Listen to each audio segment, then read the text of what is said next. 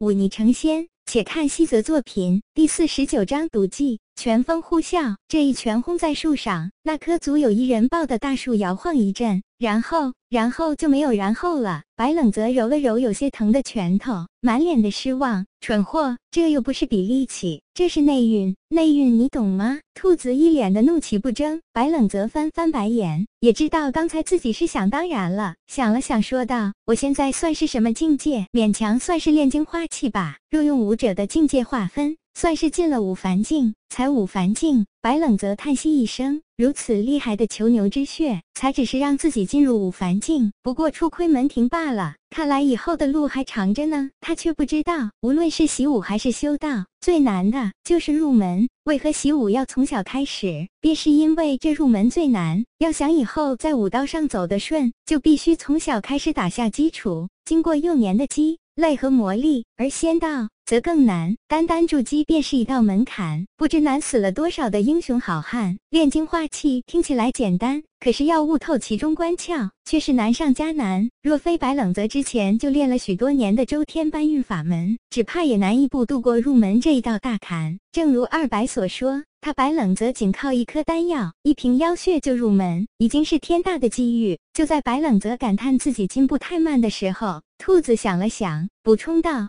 或许用入灵境来形容更加合适。白冷泽奇道：“入灵境，那是什么？”兔子脸上带着一抹恶意，说道：“这是妖怪的境界。”白冷泽眉头微皱：“我们妖怪跟你们人类不同，人类要么习武道，要么修仙道，其实都是为了追求那玄乎神奇的神仙境界。可我们妖族却不同，入灵、妖灵、御灵三个阶段，不过是妖身修炼，妖尊、妖皇才算是亏的大道。”人类乃万灵之长，从开始修炼就知道自己要修炼的是什么。可怜妖怪体魄虽强，但是在入灵境之前，根本连神智都是一片混沌，不知自己为何物，万事全凭本能。相比之下，人类实在是太的苍天眷顾。兔子叹了一口气，似乎感叹苍天的不公。你刚才说我是入灵境，白冷泽问道。不错，你修的是以妖血入道的法子，用妖的境界来形容你，难道还错了？须知这妖跟人不同，妖族天生体魄强健，这是妖族优势。至于术法，大多数妖怪的术法都是随着境界的提升。自行领悟，达到五尊境之后，才会创出自己的术法。可以说，妖族从开始修行就是武道仙道一起修炼，倒是跟你现在很像。白冷泽沉默不语，良久之后，才洒然一笑：“妖道便妖道吧，只盼我不变成那半人半妖的怪物就好。”兔子看了他一眼，却转移话题道：“接下来你打算怎么办？真如之前所说，要去那荡剑宗。”当然，我跟那位当剑宗高徒的事还没了，不做完这件事，我心不安。兔子难得的沉默了一会，突然开口道：“那个被田青阁杀死的女子，真的对你这般重要？”白冷泽略一沉吟，说道：“在我最困苦的时候，是他帮了我，可我还没有还这天大的人情。”兔子一愣：“你倒是算得清楚，他人都死了，这人情便欠着又？”如何？我不欠人人情，既然欠他的，便替他报仇吧，不怕因此而死。若什么事都瞻前顾后，那活着的有多憋屈？白冷泽洒然一笑，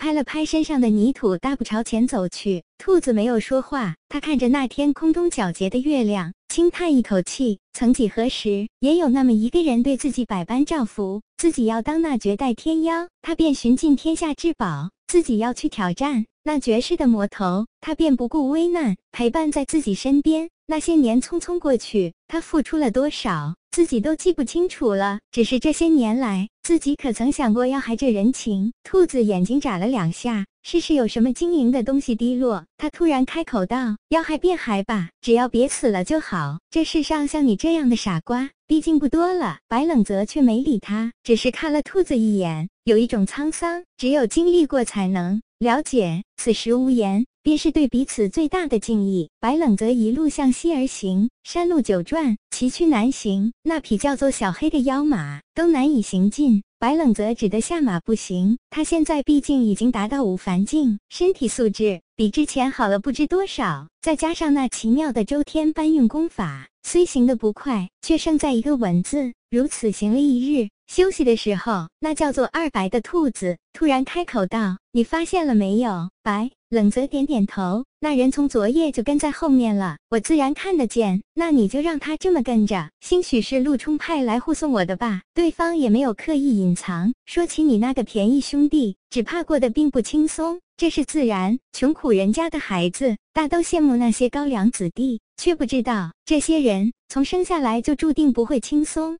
反倒不如生在穷苦人家自在。你倒看得透彻。兔子笑笑说道：“不过，你那位兄弟此刻只怕过得尤为艰难。”白冷泽眉头一皱，开口问道：“这话怎么说？”兔子冷笑一声，说道：“你不觉得奇怪吗？那位世子几年前就被人伤了心脉，难以习武，却为何到现在才有人来替他炼丹？须知那清溪丹宗已经是威数百年，恨不得把握住任何一丝机会来为丹宗证明。若是知道了这件事，哪里安纳得住？”听了这话，白冷。则略一沉吟，开口道：“世子受伤，牵扯到太多人的利益，只怕平津王也只能将这消息封闭吧。”那么问题来了，兔子狡黠一笑：“这消息是谁透露出去的？”白冷则倒吸一口凉气。既然平津王封锁了消息，那么知道这件事又能让这消息传入清溪丹宗耳中的，便只有当年知晓这件事的人了。难道那位皇帝陛下又要对平津王下手？不对，白愣泽。猛地拍手说道：“这消息传出去，丹宗必定会派人来帮平津王炼丹。平津王心挂儿子的未来，对这样的事情哪里会拒绝？再者说，即便他猜到这么做会引起皇宫中那位的不满，只怕也依然会这么做的。”